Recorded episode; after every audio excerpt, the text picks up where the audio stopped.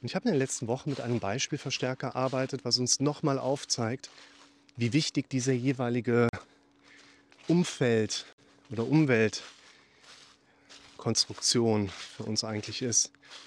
Ich habe da ein Beispiel, das ist vor ein paar Jahren gewesen. Da war ich im Urlaub, freitags morgens, gehe so Richtung Zentrum, Brötchen holen, ein bisschen Luft schnappen. Und ich hatte so Schmerzen im linken Fuß.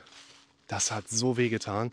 Also es hat wirklich so weh getan. Ich hatte Tränen in den Augen, ist schlecht geworden, schwarze Augen geworden. Gehe zurück zum Humpel, zurück zum Ferienhaus und ziehe den Schuh aus, ziehe den Socken aus. Fuß vorne komplett schwarz, violett. Alles wirklich so passiert. Und was ich jetzt euch gerade erstmal erzähle, ist das situative Symptom. Ich hatte in dem Moment genau dieses Symptom. Und das ist das Gleiche, wenn da zum Beispiel eine Depressionspatientin in der Talkshow sitzt und erzählt, mir ging es so schlecht, ich konnte das Bett nicht mehr verlassen. Der Zuschauer sieht diese Sendung und denkt so, oh, was ist, wenn mir das passiert? Daneben sitzt Fitnesstrainer. Oh, ich war Fettkämpfen. Keiner hat mir von außen angegeben. Ich komme auch immer so stark rüber. Die einfachsten Aufgaben habe ich nicht mehr umsetzen können. Ich konnte meiner Tochter kein Brot mehr schmieren. Als Zuschauer denkt man wieder, oh Gott, was ist, wenn, wenn ich mal eine Depression kriege? Was ist, habe ich vielleicht schon eine? Diese situative Darstellung eines hier jetzt in dem Sinne Symptoms da müssen wir erweitern. Wir müssen den Untersuchungsradius vergrößern. Wie zum Beispiel bei mir. Wenn ich jetzt erzähle, Donnerstag war ich an der Küste. Am Strand mit meinem Skimboard. Bin so ein bisschen in der Brandung gesurft.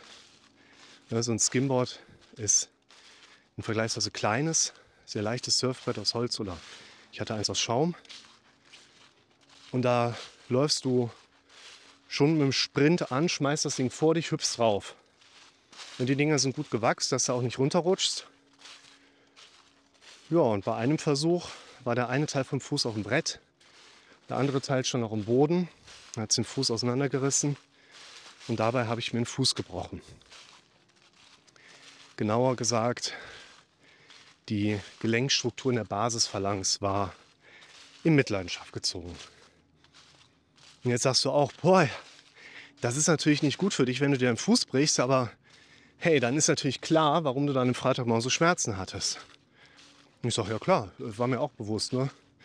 Ich habe dann aber erst Freitagmittags im Krankenhaus, bin ich doch selber mit dem, mit dem Schaltwagen hingefahren, ne? mit der so Kupplung treten die ganze Zeit. Schön nach Flischingen, ins Krankenhaus, Zickenis. Und dann stehe ich auch noch da, wo gerade die Schranke runtergeht und die Brücke fährt auch und ich denke so wieder eine Viertelstunde Wartezeit. Da tat das weh. Ja, schön Gipsfuß. Dann ein bisschen telefoniert, dass ich da abgeholt werde und dann war auch okay. Sechs Wochen Gips. Nur was ich sagen möchte, was ist denn da die Vorgeschichte? Und wir dürfen Symptome nicht ohne diese Vorgeschichte betrachten. Und auch die der Depressionspatientinnen und Patient haben eine Vorgeschichte. Dass der die nicht unbedingt als erstes erzählt, dass der die vielleicht auch gar nicht erzählen kann. Es ist wichtig für mich, im Therapeutischen diese Vorgeschichte herauszuarbeiten und aufzuzeigen, dass eine emotional-kognitive, schrägstrich körperliche Reaktion, eine gesunde Reaktion auf die Vorgeschichte sind.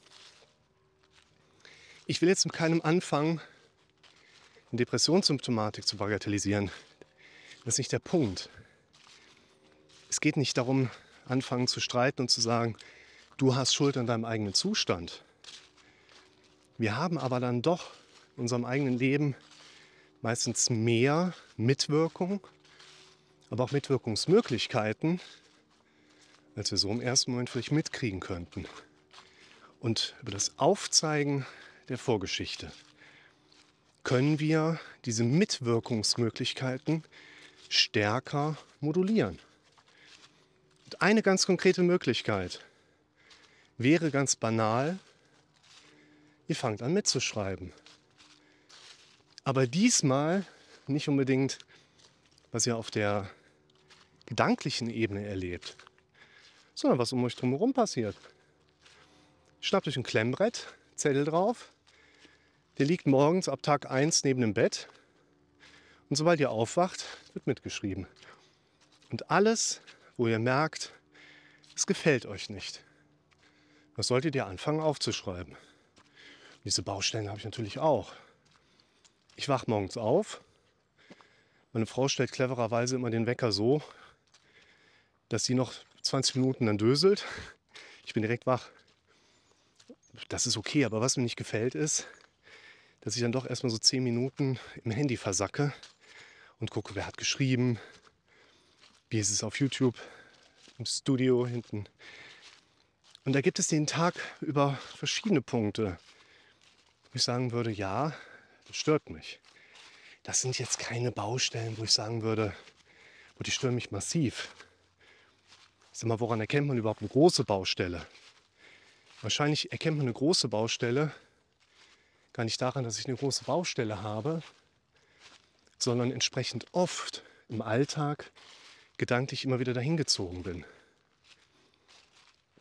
Meine Empfehlung, es wird zu so gut wie jedem Symptom, was wir auf psychische Prozesse mit zurückführen können, Vorgeschichten geben. Und ihr dürft lernen, diese Vorgeschichten herauszuarbeiten. Entweder weil sie im Kopf stattfinden oder eben auch im Außen. Und so schön wie letzte Woche eine Klientin sagte, nee, das kann ich nicht machen, weil meine Liste wäre viel zu lang, würde ich sagen, beim zweiten drüber nachdenken, das ist keine Entschuldigung, nicht damit anzufangen.